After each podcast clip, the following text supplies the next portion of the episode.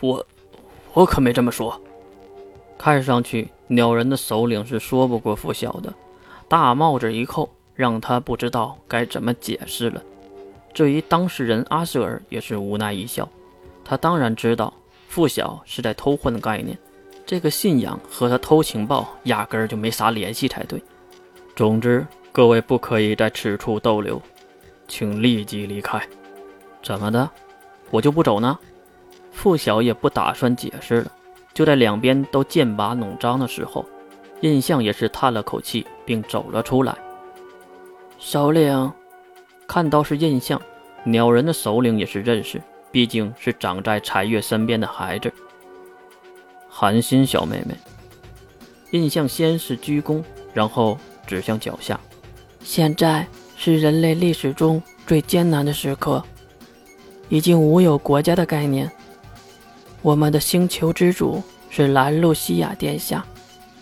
难道在他的统治之下，你们也要弄出什么特有的霸权吗？这脚下的土地不是包纸的，不是潘多拉的，不是我，更不是你的，而是全人类的。我说的对吗？不管对不对，搬出露西亚，对方已经认怂了。回头再想想印象的话。其实是有一些道理的。抱，抱歉。思考了片刻，天使首领还是拱手道歉，然后头都没回的飞向天空。目送大批的天使升空，也是很壮观的场景。月此时走了出来，抬头看去，这就是十九大异族之一的天使异族吗？不是被露西亚灭族了吗？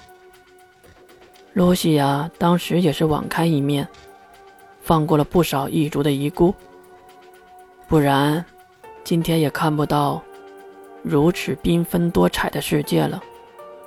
印象的回答让月很是欣慰，总觉得这个女孩很不可思议。话说，他们不会遇到包子吗？月的问题这次不是印象回答的，而是付晓。他走到月的身边，也和月一样抬头看着。这一片的包纸已经被蓝色教会清理干净了。啊！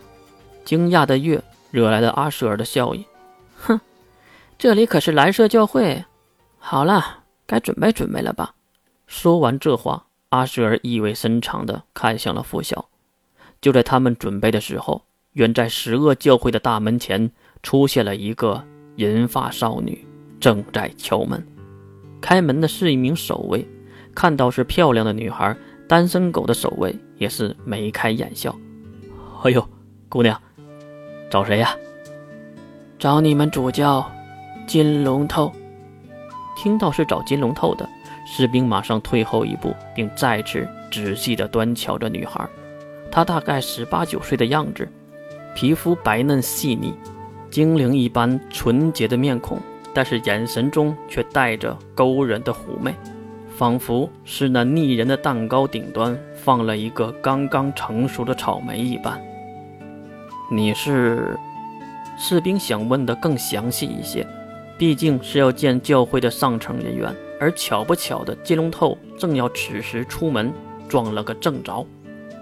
谁呀？听到主教的声音，士兵连忙回头。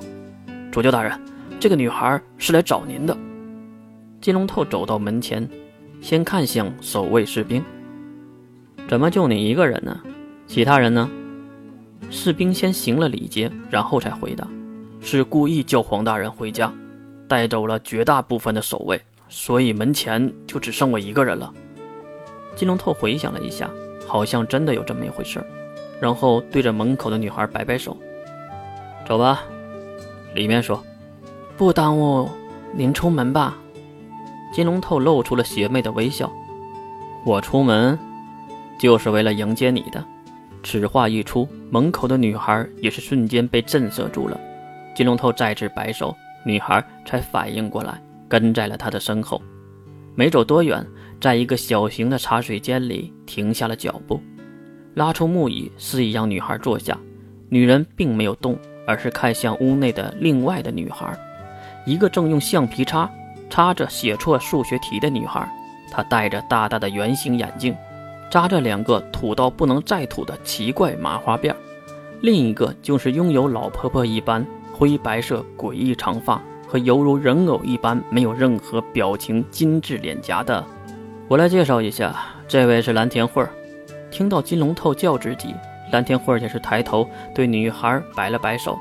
这一抬头不重要。看到女孩的相貌，蓝田慧愣住了，然后也是露出了诡异的笑意。你好。然后金龙头指向另一个女孩，当然就是蓝雪玲。这个是我的妹妹，蓝雪玲。蓝雪玲也是应景的抬起眼看向女孩，并说出了那句屋内人都知道的四个字儿：“她是假的。”蓝雪玲手指的方向，那扶着木椅的女孩。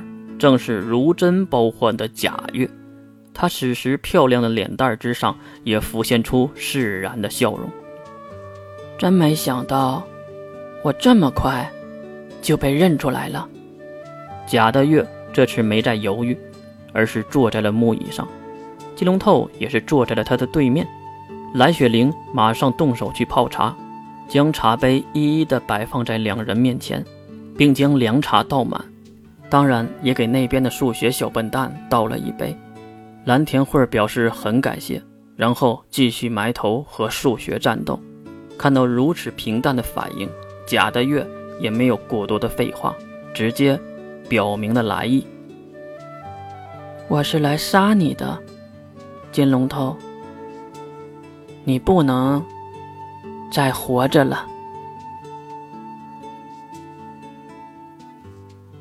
当假话说的太真的时候，自己也会觉得那是真的。